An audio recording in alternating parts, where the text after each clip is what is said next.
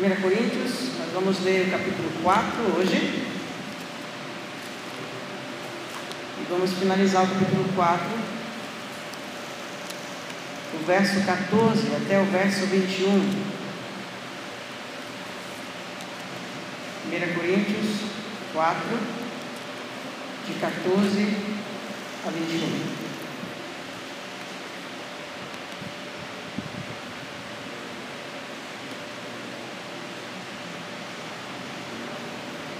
Todos encontraram, amém? Vamos ler de maneira responsiva esse texto? Verso 14 diz assim: Não vos escrevo estas coisas para vos envergonhar, pelo contrário, para vos admoestar como a filhos meus amados.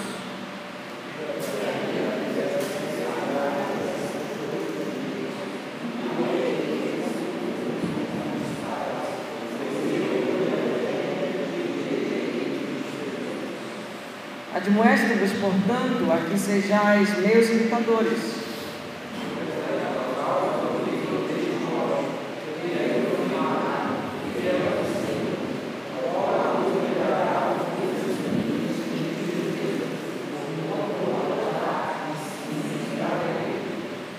Alguns se ensoberbeceram, como se eu não tivesse de ir ter convosco.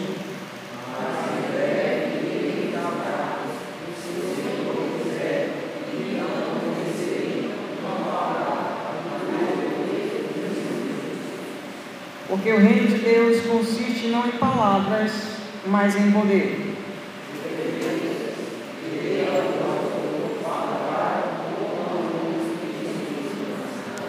Vamos orar. Senhor, nós te louvamos pela tua palavra mais uma vez e pedimos sabedoria e entendimento espiritual para que o Senhor fale o nosso coração através dela. Instrua-nos, Senhor, conforme a tua vontade Instrua, Senhor, nosso coração, nossa mente. Nos molde segundo a, a tua vontade, a tua palavra. Mais uma vez, nós te pedimos que teu Espírito Santo nos ajude, nos ensine, nos guie. Fale conosco, Senhor, mais uma vez, em nome de Jesus. Amém. Certamente, se você não é pai, nem mãe, com certeza você já foi filho um dia ou ainda é um filho. Quando falamos de relacionamento familiar, a gente está falando de um assunto que todo mundo experimenta, de uma forma ou de outra. Há famílias bem estruturadas e há famílias mal estruturadas. Há pessoas que recebem boa educação e há pessoas que recebem má educação. Mas todo mundo recebe educação. Seja ela boa ou ruim, todos nós participamos, experimentamos desse processo educacional que existe para todas as pessoas. Se uma criança nasce e ela não tem seus pais para acolher e vai morar, morar no orfanato, lá no orfanato, de certa maneira, ela vai receber algum tipo de educação, seja bom ou mal. Todos nós somos educáveis e todos nós, em algum momento, educamos. Paulo vem falando bastante para essa igreja de uma forma bem enfática, bem firme e dura. Paulo vem advertindo, repreendendo esses irmãos por eles estarem cometendo alguns erros que são notórios e infantis. Eles estavam divididos. Paulo começa então a argumentar com eles: está tudo errado nessa igreja. Vocês precisam mudar isso. Vocês são santos, chamados para ser santos, mas precisam mudar essas coisas. E Paulo começa então a corrigir, instruir é, o pensamento é, que eles tinham. Eles pensavam errado e Paulo começa a ensinar o correto, pra, na expectativa então de que eles pudessem mudar aquilo que eles estavam, onde eles estavam errando. Paulo ensina antes de advertir e ao mesmo tempo adverte esperando que eles recebam o ensino. O que nós vemos aqui nesse texto, principalmente no capítulo 4, que nós já, já vimos nas semanas anteriores, é que do verso 1 a 5, Paulo diz: o que é um líder espiritual? É um dispenseiro do reino. é o dispenseiro do Evangelho, da palavra de Deus. Do verso 6 até o verso 13, nós vimos então que Paulo está repreendendo esses cristãos a fim de que eles possam receber esse ensino que ele está trazendo. E agora, no verso, do verso 14 ao verso 21, depois de dar várias e várias repreensões, Paulo se apresenta agora não mais como alguém que está simplesmente é, despejando ou, ou ah, distribuindo o ensino da palavra do Senhor, mas se apresenta como um pai que está cuidando de seus filhos. E por isso eu resolvi então chamar esse texto de pais espirituais. E essa, esse texto eu posso dividir em três partes. Primeiro, no verso 14 e 15, nós vemos que pais espirituais advertem seus filhos. Verso 16 e 17, vemos que pais espirituais servem de exemplo para os seus filhos. E verso 18 a 21, nós vemos que pais espirituais disciplinam a seus filhos. Eu queria pensar com vocês sobre isso. Verso 14 diz assim: Não vos escrevo essas coisas para vos envergonhar, pelo contrário, para vos admoestar como a filhos, a filhos meus amados. Paulo vem chamando essa igreja de carnais. Vocês são, são como se fossem carnais. Como crianças em Cristo. Vocês se acham, vocês estão orgulhosos. Paulo usa até ironia para poder falar com essa igreja que está precisando de repreensão, de correção. Mas ele deixa bem claro que ele não tem a proposta aqui de escrever essa carta e pisar em cima deles como se isso trouxesse algum tipo de prazer. Pelo contrário, ele diz que se ele está fazendo isso, a tentativa dele não é de envergonhá-los, não é de prejudicá-los, mas sim de corrigi-los.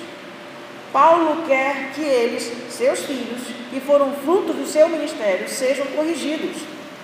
Só que Paulo não adverte, não admoesta de qualquer forma. Há uma maneira de se admoestar. E ele diz que essa maneira é com amor, porque ele lhes ama, ele os corrige, ele os, os adverte. Essa palavra advertir, é preciso entendê-la de uma forma bem distinta da disciplina, que Paulo vai falar depois também. Essa palavra de moestar tem o sentido de chamar para o lado a fim de instru instrução, de instruir. Não é a ideia de repreender ou de estar zangado ou coisa parecida. É a ideia de você detectou o erro, senta do lado e chega, não é assim. É assim, assim e assim. É como um pai que muitas vezes, ao invés de brigar com o filho, ele notando o erro do filho, ele chama o filho para o lado e começa a dizer: Meu filho, não é assim que se vive. Com paciência, com longanimidade, com amor, com simplicidade, ele faz isso. Então há uma diferença entre advertir e disciplinar. A advertência seria uma tentativa de corrigir a forma com que se está pensando a forma como se está reproduzindo os pensamentos, corrigir as ideias para que o comportamento mude. Mas da disciplina já é uma outra, outra, outra estratégia da educação. A disciplina seria, no caso, de a pessoa já ter um comportamento errado, persistir nesse comportamento, e aí então ela precisa de uma repreensão mais dura, e nós chamamos isso de disciplina. Então, no primeiro momento, Paulo mostra que ele está advertindo esses filhos amados que ele tem. Ele não os adverte de qualquer jeito, ele os adverte com amor. No verso 15 ele diz: Porque ainda que tivesses milhares de preceptores em Cristo, não teríeis, contudo, muitos pais, pois eu, pelo Evangelho, vos gerei em Cristo. A palavra preceptor aqui é a ideia de alguém que conduz, a educação, não é alguém que educa nesse caso. A palavra preceptor é a mesma palavra que nós usamos hoje para falar um, que, que foi originada do termo pedagogo. O pedagogo hoje é a pessoa que ensina também. Mas naquela época, essa palavra que é, é, no grego era chamado pai da gogo, não era alguém que ensinava. Era um escravo que contribuía com o ensino, mas não era responsável pela educação da criança ele era responsável por pegar a criança da sua casa, né, da casa do seu dono, levá-lo até a escola e na escola ou a um mestre e lá a pessoa, a criança iria receber a sua instrução. Então era uma espécie de, de, de alguém responsável em conduzir a escola. Então, Paulo diz que, por mais que eles tivessem vários preceptores, várias pessoas que conduzissem eles à educação, ainda assim não se poderia ter mais de um pai. Ele diz que ele é pai deles porque ele gerou eles pelo Evangelho. E é interessante pensar nisso, porque às vezes nós temos um tipo de, de entendimento errado do que seria gerar pelo Evangelho. Ninguém pode gerar pessoas à, à salvação. Mas o que, o que Paulo está dizendo é que se ele foi o responsável por pregar o Evangelho a esses cristãos, e esses cristãos foram salvos pelo Espírito através do ministério de Paulo, então Paulo se vê como o pai deles. Nesse sentido, eles não foram gerados por Paulo, mas foram gerados por Paulo em Cristo. Cristo é responsável por salvar essas pessoas, mas Cristo usa pessoas. Cristo usa pessoas para gerar filhos. Deus usa pessoas para gerar filhos em sua família. E Ele usa pessoas que geram filhos através da pregação, através do ensino, através do discipulado e através da evangelização. É assim que Deus faz com os seus filhos é assim que Deus gera mais pessoas para a sua família. Por isso nós chegamos à nossa primeira, a primeiro princípio, lição de hoje. Um pai espiritual adverte amorosamente aos filhos que gerou. Essa é a nossa verdade de hoje. E se você parar para pensar, quando nós falamos de advertência, de instrução, é necessário que tenhamos isso quando falamos de educação do modo, de modo geral, na família de forma geral. Tirando um pouco a ideia do lado espiritual, é assim que acontece na família física, chamando assim. Eli, por exemplo, era o sumo sacerdote do tabernáculo em Siló, mas ele também era um pai irresponsável porque não instruiu os seus filhos da maneira como deveria. Se você for ler lá em 1 Samuel capítulo 2 até o capítulo 4, você vai encontrar essa história. Ofni e Finéias, filho de Eli, usaram e abusaram das, das ofertas e dos sacrifícios e o que é ainda pior, eles se prostituíram com mulheres que serviam na tenda da congregação. Eli, sacerdote, seus filhos também ministravam como sacerdotes. Mas Eli, vendo eles, vendo a, o desenvolvimento do mau caráter deles, ouvindo falar mal deles, ainda assim não os chamou para tentar advertir, chamar atenção, ou até mesmo corrigir algum entendimento possível errado que eles tivessem. E o problema disso é que quando ele resolveu tentar chamar a atenção deles, eles não aceitaram mais. Eles não ouviram mais. Você conhece pais assim? Talvez você seja uma dessas pessoas que cria filhos sem chamar a atenção deles quando estão errados. E muitas vezes acontece isso na família física. A mesma coisa acontece na família espiritual também. Muitas vezes nós presenciamos os erros de nossos filhos físicos e fazemos vista grossa. Dizemos, não, deixa passar, ele vai aprender. E Paulo aqui está descrevendo um princípio que pode ser muito bem aplicado tanto para a criação de filhos físicos quanto filhos espirituais. Na criação de filhos, seja físicos ou espirituais, nós precisamos chamar para o lado e advertir. A Bíblia fala que a causa da morte de Eli e de seus filhos foi o fato de ele não ter admoestado a seus filhos. E essa falta de demonstração era uma expressão do pecado de Eli em honrar mais aos filhos do que a Deus. Em outras palavras, Eli sabia do seu papel como pai, porém não advertiu. Deus deixou isso bem claro na lei é necessário corrigir, advertir e, se necessário, com vara. E ele não fez. E a consequência disso é que tanto ele quanto a sua família foram prejudicados. No contexto geral, todo pai deve advertir seu filho. Todo pai deve admoestar seu filho, mas não de qualquer forma, com amor. há algum tempo, também nos dias de hoje, o nosso tratamento com nossos filhos, muitas vezes, é um tratamento sem paciência, sem misericórdia, sem longanimidade e sem amor. Nós somos carnais. Nossa tendência é ouvir o, a, a, nossos filhos agindo de forma errada, ao invés de dizermos para eles o que devem fazer, nós só repreendemos dizendo o que não devem. E muitas vezes fazemos isso sim, aborrecidos. As advertências amorosas devem fazer parte da criação de nossos filhos. Não é algo fácil de ser realizado, porque nós não somos seres amorosos. A advertência se torna mais difícil ainda quando a área é a criação de filhos espirituais. Por quê? Porque, de certa maneira, há alguns problemas ou dificuldades que surgem quando fala-se da criação de filhos espirituais. Com os filhos físicos, nós temos algum tipo de, de estereótipo de respeito, devemos ter. O pai disse: respeite menino, eu sou seu pai. Mas quando um presbítero fala, quando um pastor fala, quando um líder fala ou chama a atenção de um membro, parece que aquele olhar de autoridade de pai não é a mesma. Dois tipos de perigo nós temos aqui quando se falamos dessa advertência na educação. O perigo de os pais espirituais advertirem sem amor, de um lado, e o perigo dos filhos espirituais receberem advertência sem submissão e com revolta. De um lado, os filhos espirituais devem ter em mente que o papel deles no relacionamento com seus pais na fé é um relacionamento de respeito.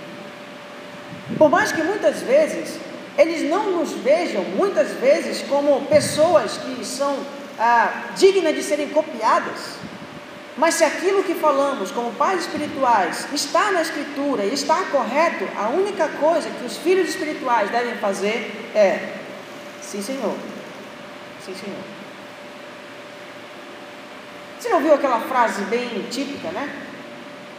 Faz o que eu digo, mas não faz o que eu faço. Esse é um argumento que muitas vezes pessoas que não têm uma boa moral usam para tentar justificar para que seus filhos físicos os obedeçam. Essa frase tem algumas complicações, mas tem verdades também. Nós devemos obediência aos nossos pais espirituais, primeiro, não porque eles nos servem de exemplo. Eles devem servir de exemplo, e Paulo vai falar disso logo mais adiante. Porém, nossa obediência a eles é caso eles tenham a razão e a verdade consigo, então devemos nos submeter à sua chamada de atenção e à sua instrução. Uma boa recomendação nesse assunto é o autor de Hebreus, por exemplo. Ele diz lá em Hebreus 13, 17 Obedecei a vossos guias e sede submissos para com eles, pois velam por vossa alma, como quem deve prestar contas, para que façam isto com alegria e não gemendo, porque isto não aproveita após outros. Filho na fé é filho que está disposto a ouvir e considerar a administração dos seus líderes espirituais. A pergunta que eu faço para você, para mim, que todos nós temos, em alguma medida, um pai espiritual, e eu tenho até hoje também, mas nós os respeitamos.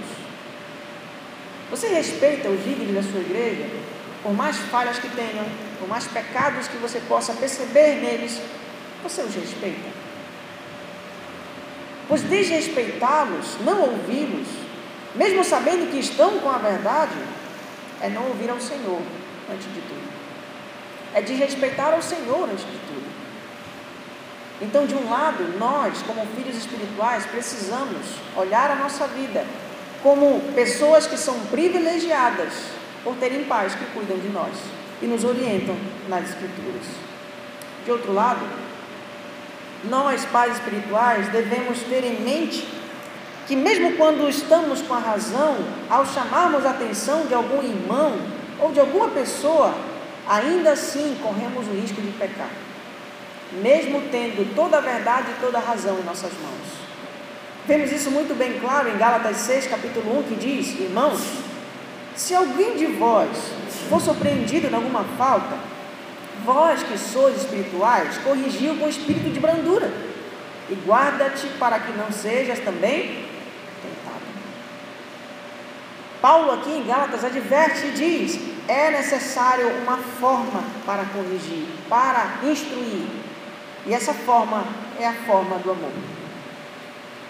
Toda pessoa que é corrigida, que se sente amada, é mais fácil para ela receber a correção do que a pessoa que simplesmente é corrigida e não se sente amada.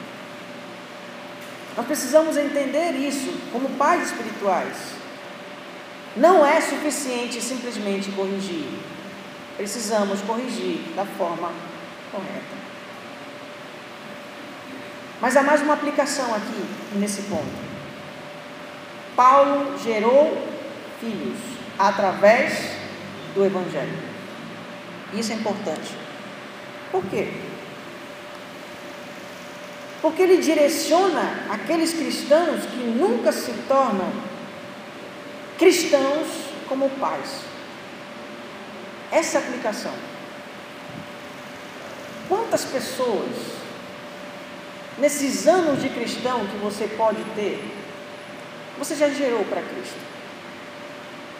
Quantos deles você pode chamar de filhos? Nós às vezes criticamos muito outras denominações que têm essa visão de pregar o Evangelho e salvar pessoas através do Evangelho, mas nós às vezes não nos vemos com essa responsabilidade, nós não vemos com essa mesma sede. Nós somos pais como se fôssemos pais modernos e não pais antigos. Por quê, pastor? Porque pais modernos querem ter um filho ou dois, suficiente. Mais do que isso dá muito trabalho. Pais antigos tinham 13, 14 filhos, 15. Conheci uma senhora que teve 17.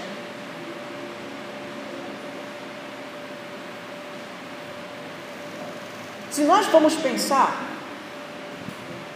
se nós formos sempre nos ver simplesmente como cristãos, nós nunca vamos correr atrás de gerar filhos através do Evangelho para o Senhor. A pergunta que eu faço para mim e para você é: você tem desejo de gerar filhos para o Senhor através do evangelismo, do discipulado, do estudo da palavra? E se você não tem, a chamada de Paulo é uma chamada para repreendê-lo. Cristão saudável é cristão que gera filhos. Cristão defeituoso, cristão com ah, impedimentos, ou cristão negligente, ou cristão infantil, é cristão que não quer assumir responsabilidade de pregar o Evangelho. É importante que saibamos disso. Deus nos chamou para a reprodução espiritual. Todos nós precisamos gerar filhos e cuidar deles com advertência e amor. Deus nos chamou para sermos instrumento de salvação de pessoas. Paulo disse: Eu, pelo Evangelho, vos gerei em Cristo. Deus escolheu usar pessoas para fazer discípulos e gerar filhos. Estaria na hora de você começar a gerar filhos? Ou já passou da hora? Seria esse sermão usado por Deus para fazer com que nós despertemos para gerarmos filhos para Deus? Ou para que continuemos vivendo como estamos, sempre como filhos e nunca como pais? Deus quer chamar você para gerar filhos, porque esse é o processo natural. Quando falamos de estrutura física, e esse é o processo natural quando falamos de estrutura espiritual. Deus criou o homem para reproduzir, fisicamente falando. E Deus criou filhos, chamou filhos para reproduzir, espiritualmente falando, através do Evangelho. Nós não somos responsáveis pela conversão de ninguém, mas nós somos usados por Deus para pregar a Sua palavra a fim de que pessoas sejam salvas. E quando pessoas são salvas através da palavra que anunciamos, podemos dizer: Esse é meu filho e eu preciso cuidar dele. A segunda parte dessa mensagem se encontra no verso 16 e 17. O verso 16 diz: Admoesto-vos, portanto, a que sejais meus imitadores. A palavra imitar é aquela palavra mímica. Já ouviu falar de mímica? Né? O pessoal gosta de imaginação aí demais, né? É, eu sou ruim disso, né? Sou ruim não, eu sou mais ou menos, né? Mas eu sou melhor que o pastor Altonil, né? Quem já brincou aí, amigo já sabe o que significa isso, né? O pessoal da igreja. É, mímica é isso, é você tentar é, fazer com que as pessoas vejam e descubram o que você está tentando dizer com seus gestos. A palavra imitar seria mais ou menos você fazer e a outra pessoa fazer igual. Imitação mesmo, né? É aquilo que os humoristas muitas vezes fazem. Imitam a voz, imitam o jeito, o estilo de falar, o estilo de, de se comportar, de andar. Paulo diz: Admoesto, chamo vocês, portanto, a que sejais meus imitadores. Verso 17: Por esta causa vos mandei Timóteo, que é meu filho amado e fiel no Senhor o qual vos lembrará dos meus caminhos, dos meus caminhos em Cristo Jesus. Como por toda parte ensino em cada igreja. O que Paulo está dizendo é que ele quer que os cristãos de Coríntios o imitem. E eles não estão imitando nesse momento. Então, Paulo está impedido de ir lá visitá-los nesse exato momento. Paulo, já que eu não posso ir, vou mandar alguém.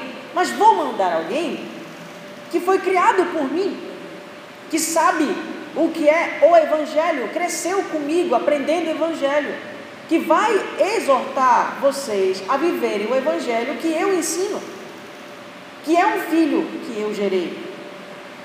Em outras palavras, o ministério de Timóteo não seria nada mais, nada menos do que lembrar aos coríntios aquilo que Paulo já havia os ensinado. E por alguma circunstância da vida, os coríntios já estavam ou tinham esquecido. Paulo já havia ensinado a igreja de Coríntios durante um ano e meio, mais ou menos. E mesmo tendo ensinado de dia e de noite, de casa em casa, ainda assim, depois de um ano e meio, depois de três anos, perdão, que ele está afastado aqui da igreja, distante da igreja, mais ou menos, a igreja esqueceu do que aprendeu. Em outras palavras, o que Paulo está dizendo para nós é que ele quer que imitemos nossos líderes, quando nossos líderes espirituais servem de exemplo. Em outras palavras, um líder espiritual serve de exemplo para seus. Isso é um chamado à responsabilidade. Para a liderança da igreja, para mim como pastor, para os presbíteros, para os diáconos, isso é uma chamada à responsabilidade.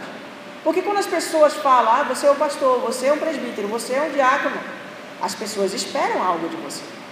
Elas esperam que nós, como líderes, tomemos iniciativas em alguma área. As pessoas muitas vezes, quando se falam de igreja, você é um líder espiritual, elas assumem a retaguarda.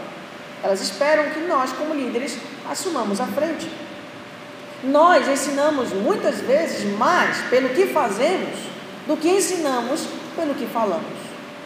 Eu posso falar muitas vezes para vocês muitas coisas do que a palavra do Senhor diz, mas é possível que um ato, que um jeito, que uma, uma atitude minha possa ensinar corretamente vocês ou ensinar erradamente vocês mais do que tudo aquilo que eu digo.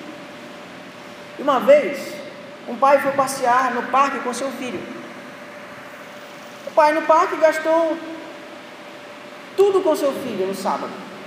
Foi lá no sábado, pipoca, crepe, Coca-Cola, maçã do amor, brinquedos é, brilhosos, né, aquele brinquedo brilhoso que joga para cima e tal, e vai sair rodopiando, aquele menino gosta, e amam aquilo, bilhete, gastou com tudo. E todas as compras que o pai fez, que ele ia fazer, melhor dizendo, ele dava o dinheiro na mão do filho para o filho poder pagar e pegava o troco para criar nele uma responsabilidade de saber quanto custam as coisas. O que aconteceu? No domingo seguinte, sábado, né? Agora domingo, pela manhã, o pai chegou na igreja atrasado, deu um real para o filho e o filho foi depositar no desafilaço. O que, que o pai disse para o filho? O pai disse para o filho que mais importante é o lazer do que a igreja. Para ir no show, chega antes do horário, bem antes, para não perder nada. Para ir no culto, chega sempre atrasado. O que, que o pai disse para o filho? Não precisa abrir a boca. Mas o pai disse para o filho que mais importante é o show do que a igreja. Não precisa dizer nada. Nós ensinamos com as nossas ações. Os dias pela manhã, o pai sempre lá, vamos meu filho, vamos para a escola, para a escola. Acorda, acorda menino, bora cedo, cedo, seis horas da manhã e outros cinco da manhã, acorda. Leva o menino e chega no horário, porque se não chegar no horário, perde a aula. Mas quando vai falar de igrejas, ah, ele já acordou cedo a semana toda, deixa dormir mais. Está cansado. O que, que o pai disse para o filho? O pai disse para o filho que mais importante é a escola do que a igreja. Não precisa abrir a boca. Basta olhar as atitudes e o filho vai entender. Assim também é nós como líderes. Se nós chegamos cedo, servimos de exemplo para os irmãos. Se nós investimos no reino, servimos de exemplo para os irmãos. Se nós investimos no ensino da palavra, servimos de exemplo para os irmãos. Por mais que muitas vezes muitos irmãos não possam ah, seguir esse caminho, mas nós servimos de exemplo. E dizemos para os irmãos, assim que o Senhor espera que nós façamos. Por isso a responsabilidade é muito grande sobre nós. Porque nós temos que lutar contra os nossos pecados, porque os nossos pecados são mais vistos do que o pecado de qualquer outro cristão. Nós somos mais vistos pela igreja. E por isso devemos servir de exemplo. Só que ao mesmo tempo que isso é uma carga, isso também é um privilégio. Carregamos nas costas o privilégio de podermos servir de guias para as pessoas à vida de Cristo Jesus. Isso é um privilégio. E você já deve ter percebido que é mais difícil pregar o Evangelho fora de casa do que na própria casa. Não é verdade? Porque em casa, nossos filhos sabem que nós nos aborrecemos. Eles sabem que nós somos, aonde somos negligentes. Nossos filhos veem e experimentam nossos pecados. Nossas esposas, maridos experimentam isso. Assim também na igreja.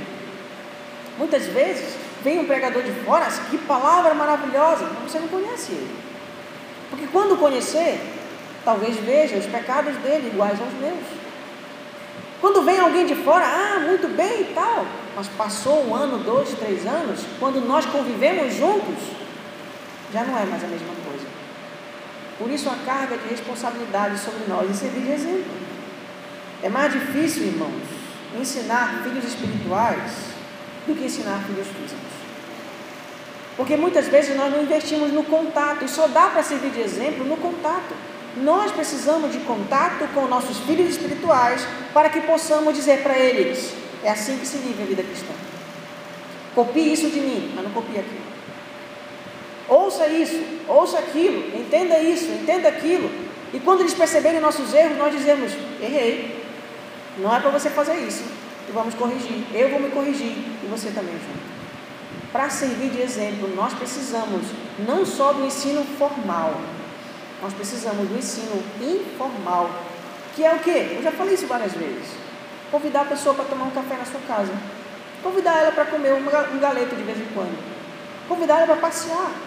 Uma pessoa que precisa de, algum, de alguma orientação espiritual, que precisa de, alguma, de algum auxílio espiritual, você deve ver essa pessoa, se enxergou a dificuldade dela, deve vê-la como seu filho e deve conviver com ela, para tentar ajudá-la de alguma forma a viver o Evangelho naquela circunstância que ela se encontra. E para isso, para servir de exemplo, é necessário contato, é necessário convivência. Ensinar pelo exemplo. Este é o padrão esperado por Deus para a educação de novos filhos espirituais. Jesus fez isso, Paulo fez isso. Jesus conviveu com seus discípulos durante três anos, mas ele não só falava, ele convivia. Paulo também não só ensinava, convivia. E nós precisamos também não só falar, precisamos conviver. E no mundo moderno, onde todo mundo está preocupado com o seu trabalho, com a sua escola, com a sua faculdade, com tantas tantas coisas, é mais difícil ainda ter contato. Nós, como pais, devemos, em alguma medida, articular nossa agenda para termos contato com os irmãos. Mas ao mesmo tempo, os irmãos também precisam articular a agenda para que possam ter contato conosco. Nós precisamos buscar nossos filhos. E nossos filhos também precisam entender que precisam buscar seus pais. Nisso, Deus é glorificado quando nessa relação olhamos para o Evangelho e tentemos seguir o exemplo de Cristo. Terceiro lugar, Paulo diz no verso 28 ao verso 21, diz assim: Alguns se ensoberbeceram, como se eu não tivesse de ir ter convosco. É como se dissesse assim: Rapaz, Paulo foi embora, não está mais aqui, já que ele não está, então agora quem manda é a gente. Isso aconteceu na igreja de Coríntios. Alguns líderes começaram a questionar a autoridade de Paulo e começaram a assumir essa liderança, a ponto de dizer: se é o que Paulo falou, passou, agora é com a gente. E aí Paulo fala no verso 19: Mas em breve irei visitá-los, se o Senhor quiser. E então conhecerei não a palavra, mas o poder dos ensoberbecidos. O que, que ele quis dizer com isso? Quando Paulo fala não somente o ensino, não só, não conhecer só a palavra, mas o poder, a ideia é: eu conhecerei a vida deles, eu verei o que eles estão fazendo. Se eu já ouvi que o que eles estão falando, fazendo é dividir a igreja, imagina quando eu ver. E ele diz: Eu vou conhecê-los. E ele diz então que é exatamente esse processo. O reino de Deus consiste não em palavras, mas em poder. O que, que ele está dizendo? Que o reino de Deus consiste em praticar a palavra e não somente falar ela. É nisso que consiste o poder do reino de Deus. Nós vivemos o Evangelho e quando vivemos o Evangelho, expressamos o poder de Deus em nossa vida. Não é a ideia de poderes e milagres, é, é, maravilhas que, que podemos fazer em nome de Deus. Não é essa a ideia aqui. O poder, nesse sentido, é viver aquilo que está se ensinando. E no verso 21, Paulo diz: Que preferis? Irei a vós com a vara ou com amor e espírito de mansidão? Não sei se você já lembra, mas deve lembrar. Se você teve uma mãe ou um pai igual aos meus, de vez em quando é, eles ameaçam, né? Menino, vai fazer o que eu, que eu, que eu mandei? Aí diz, não, não quero isso. Puxa a chinela, vai ou não vai? Vai ou não vai? Tu quer que eu vá aí? Aí diz, não, não precisa não, não sai correndo. Né? É assim, Paulo está dizendo, vocês querem que eu vá lá brigar com vocês, disciplinar vocês, repreender vocês, ou vocês querem que eu vá com amor? Se vocês querem vá com amor, então ouçam o que eu tenho, estou dizendo agora. Mas se não ouvirem, eu serei obrigado a pegar o chinelo e começar a dar uma surra. Em outras palavras, muitas vezes é necessário a disciplina. Muitas vezes. Assim como na vida, na educação física dos nossos filhos físicos, também dos nossos filhos espirituais. Em outras palavras, Paulo diz aqui que um princípio importante: um pai espiritual disciplina seus filhos quando necessário. No livro de Hebreus, nós lemos que Deus disciplina quem? Portanto, é importante que você entenda uma coisa. Se o pastor, se os presbíteros, se um líder, se um irmão chama a sua atenção e tenta revelar o seu pecado, naquele momento ele está amando você. Muito mais do que simplesmente olhar para você, ver os seus erros e não fazer nada. Ele está dizendo que não se importa com você. Portanto, é importante que entendamos isso. A advertência é o primeiro passo para a correção. Mas se a advertência não funciona, é necessária a disciplina e a chamada de atenção mais firme. A disciplina só deve existir depois de ter havido a advertência. Isso é importante entendermos como líderes e é importante que vocês entendam também para cobrar a gente como filhos espirituais. Eu lembro de uma vez que um presbítero chegou para mim e disse assim: Vamos disciplinar o jovem dessa igreja. Não dessa, né? Lógico. Vamos disciplinar o jovem, todo jovem dessa igreja. A maioria deles trabalha, nenhum deles dá o dízimo. Vamos disciplinar tudinho. Eu disse, é verdade. Quanto tempo você já percebeu isso? Isso no lado da igreja. Quanto tempo você já percebeu isso? Ele disse, ah, Faz uns 10 anos que eu estou aqui vendo esses jovens tudo ganhar dinheiro aí como médico, como enfermeiro, como não sei o quê, e não dá, não dá disso. Tem que disciplinar tudinho. Aí eu disse assim, quer dizer que em 10 anos você nunca tomou iniciativa de chamar a atenção deles? Você já fez um ensino com eles sobre dízimo? Não.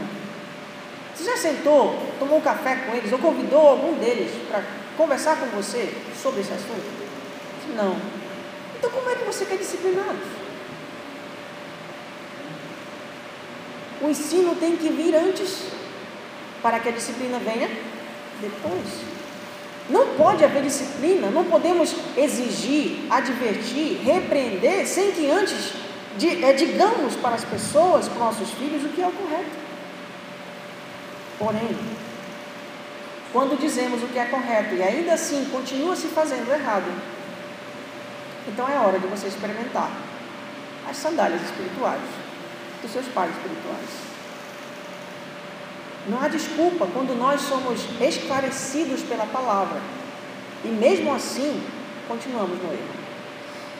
Como seria maravilhoso que, terminando esse estudo, irmãos chegassem para mim, para outros presbíteros, e dissessem: Pastor, presbítero, tem uma área na minha vida que eu sei que está errada, e eu quero que você me ajude. Sabe quem seria mais beneficiado nisso? Todos nós. Não só um. Você primeiro, o presbítero depois, ou o pastor depois. E o reino de Deus ainda mais. Porque naquele momento você estaria assumindo que você precisa de repreensão. Sabe que a repreensão dói. Mas é melhor ser repreendido e andar de acordo com a vontade de Deus do que não haver repreensão nenhuma e continuar erro. Por isso eu pergunto para você: há alguma área na sua vida que é necessário repreensão? Há alguma área que você reconhece que de fato precisa ser corrigido? Não espere por nós. Nós temos a nossa responsabilidade de ir. Temos, é nossa responsabilidade. Mas não espere. Chegue para o seu pai espiritual, para a pessoa que você tem mais afinidade na igreja, para alguém que você admira na igreja, nessa área, e diga: me ajude, porque eu acho que eu estou precisando de uma chamada de atenção. Ou então me ajude a orar, a, e ore comigo nesse sentido. Há um momento em que a, o pecado precisa de uma chamada de atenção mais dura. Há um momento em que a única forma de alcançar o coração do filho é fazer com que o filho experimente a disciplina. É assim conosco na vida física e é assim conosco na vida espiritual.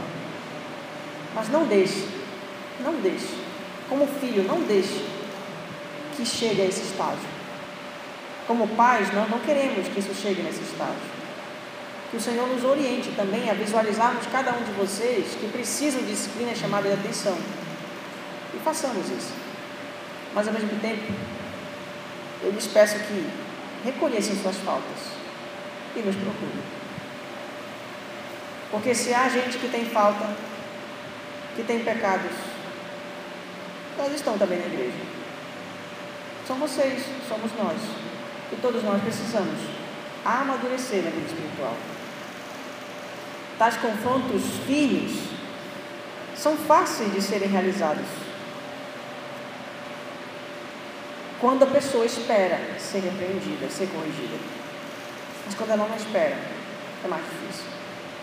Então disponha o seu coração a receber repreensão e correção. Para que o Senhor continue sendo glorificado e você cresça cada vez mais, a fim de que você gere pessoas para serem seus filhos para que você cuide deles. Todos os cristãos saudáveis passam por esse processo natural de nascer, ser educado na vida espiritual, mas também de crescer e gerar filhos espirituais para que possam educar e cuidar. Qual a sua fase? De filho ou de pai? Qual deveria ser a sua fase? De filho ou de pai? Não importa em que fase você esteja. Mas Deus tem com certeza alento, socorro e auxílio para você, para ajudar você a crescer.